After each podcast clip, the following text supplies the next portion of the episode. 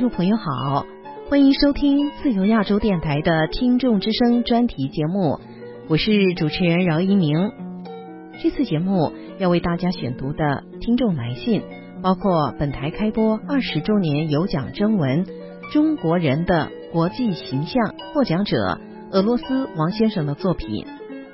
听众周先生作为一位热爱国家的青年人，对中共高层领导提出他的谏言。李先生发表文章《中共证券市场三十年黑暗史》。广西南宁张老先生希望本台推荐一位当地的维权律师。湖南凤凰县傅先生询问近来媒体经常提到的“修习底德论著”含义是什么。现在，请听节目内容。听众朋友，节目一开始，我们要继续本台开播二十周年有奖征文《中国人的国际形象》获奖文章的选读。今天要公布的是第八位获奖者——俄罗斯王先生。恭喜王先生！王先生这篇文章是第一次反映。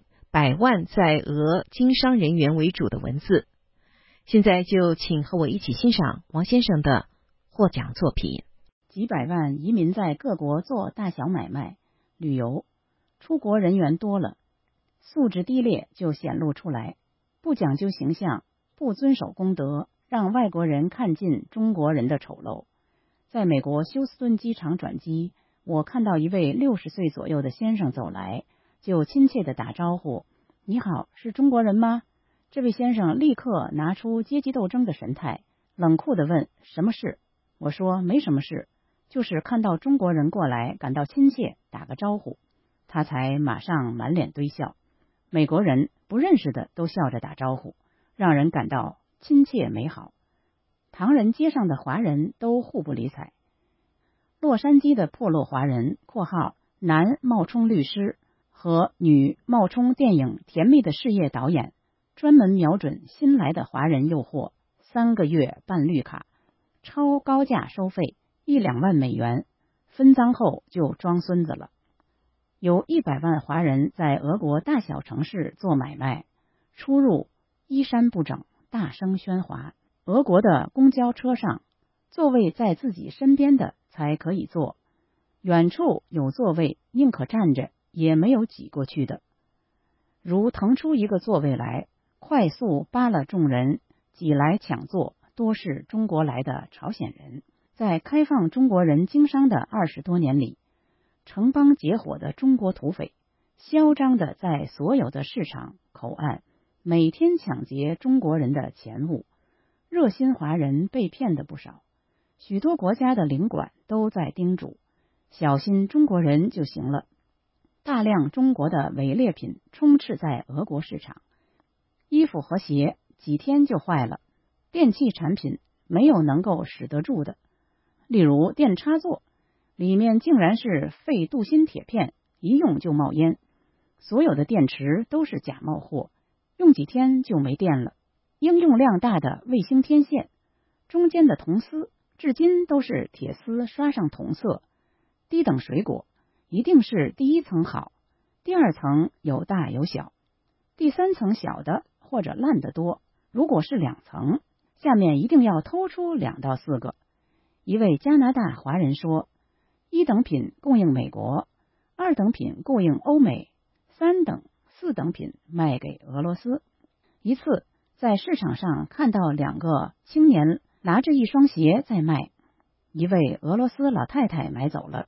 这两人拿到钱，撒腿就跑。不一会儿，老太太就回来了。原来这双鞋是一顺的，根本穿不了。这与直接抢劫有什么区别吗？俄罗斯人看在眼里，从心底里瞧不起中国人。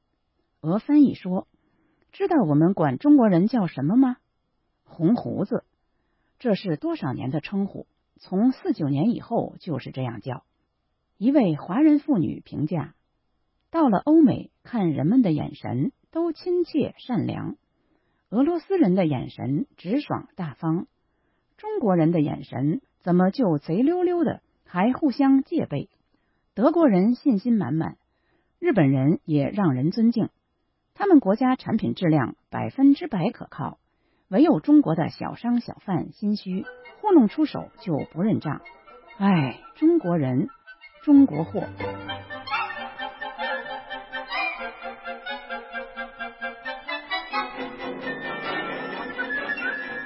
周先生是位关心国家前途的年轻人，他苦于没有上书中央的渠道，于是利用本台作为平台，向中国领导人进行呼吁：遥想北京的你们，同为国民或特供食品或特殊待遇，试问过自己为中国进步做过什么吗？会惭愧与否？众所周知，当前我们中国处于危机。纷繁的三千年变局关头，一八四零年以来，中国从专制帝国尽头迎来西方曙光，找到了摆脱帝国王朝循环的方法。接下一百多年，无数国人为此呕心沥血，包括中共早期同仁。国际国内诸因素导致，至今未能如台湾般完成夙愿。中国民众已不愿久等。你们自己呢？当然笔者万念宽容、和平变革，非再次暴力革命，因为后者解决不了长久问题。三千年难得变局，你们身后在历史这个中国人的天堂里，你们的灵魂是想游荡还是安然呢？当然不能完全西化。今日中国洋务运动后，两次学习西方的物质成绩斐然。同时带来了西方的种种弊端。庆幸一九七六年后，中国民众在逐步回归儒家精神，已逐步达到物质充裕后的人的和谐。可是，首先，历史以及历史中演绎的命运，是我们中国人的天堂。难道我们不应该正视历史吗？如果你们不再篡改历史，封锁网络多元资讯，或能拯救诸多游荡的中国人的灵魂。物质和灵魂皆能安然后，中国人离重新赢得世人尊重，甚至我们的文化精神全球幸福也指日可待。齐先生等在这三千年历史关头，灵魂救赎或不安，历史称道或骂名，你们何选择？期待你们文章回应。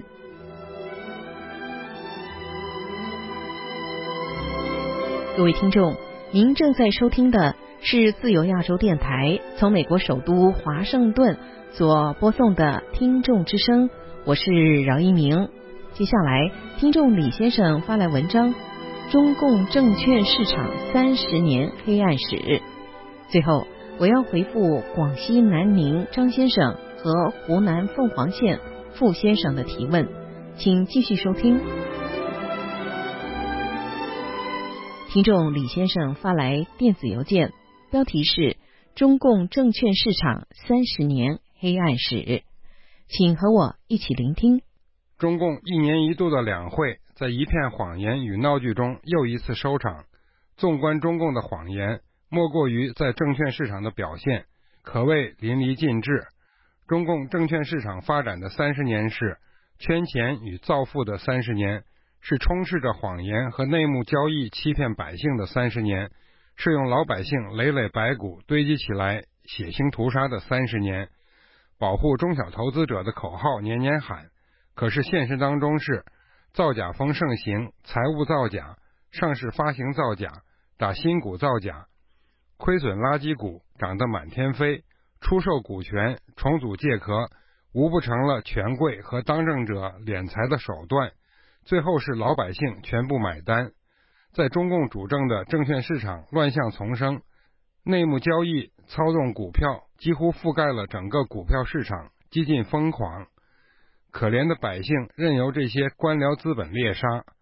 举个典型的例子，浙江海悦股份有限公司今年二月七日当天的交易日中，提前获取内幕信息公告内容的知情人和机构在盘中。尤其午后的交易中，大量集中巨额买进该公司股票，成交量剧增，并异常成倍放大，多次频繁出现异动的交易巨额大单，并在午后推高股价至涨停，并以涨停价封板收盘。随即当日，公司便发布了停牌筹划股权转让的公告。以上种种现象表明，该公司的公告已被提前泄露，并被利用进行股价操纵和内幕交易。这种赤裸裸的利用未公开信息进行股价操纵和内幕交易行为，在中共股市中只是冰山一角。这种现象数不胜数，每天都在上演。中共的证监会推出的网上举报中心、主席留言交易所信箱等等，形同虚设，更多是为了给中共充当面子工程。投资者举报上去的事件都是石沉大海，未有任何答复。举报中心公布的电话，要不长时间故意没人接，要不工作人员马上就挂掉。这就是中共天天标榜的保护中小投资者所做的工作，简直在侮辱老百姓的智商。其实上述事件根源所在就是中共的政体。在中国民间有句话：只要手中没有选票，手中就不要有股票。我想这是对中共政体最好的总结了。好了，希望贵媒体能对上述事件进行关注。同时，更多关注中国社会底层的投资者的生存现状，共同揭露中共执政者的贪婪本性与丑恶嘴脸。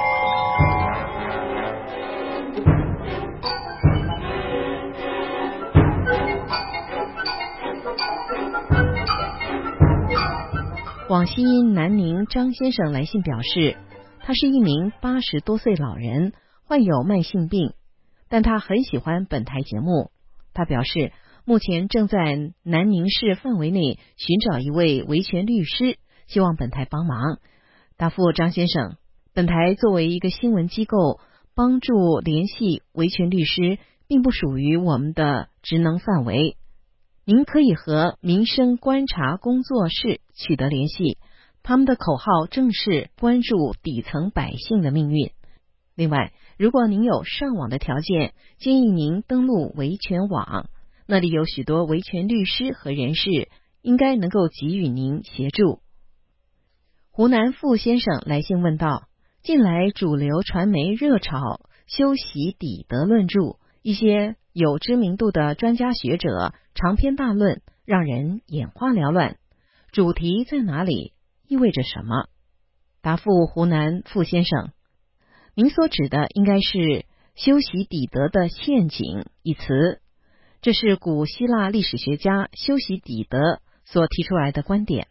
修习底德主张，当一个崛起的大国与既有的统治霸主竞争时，双方面临的危险，这种挑战多数以战争告终。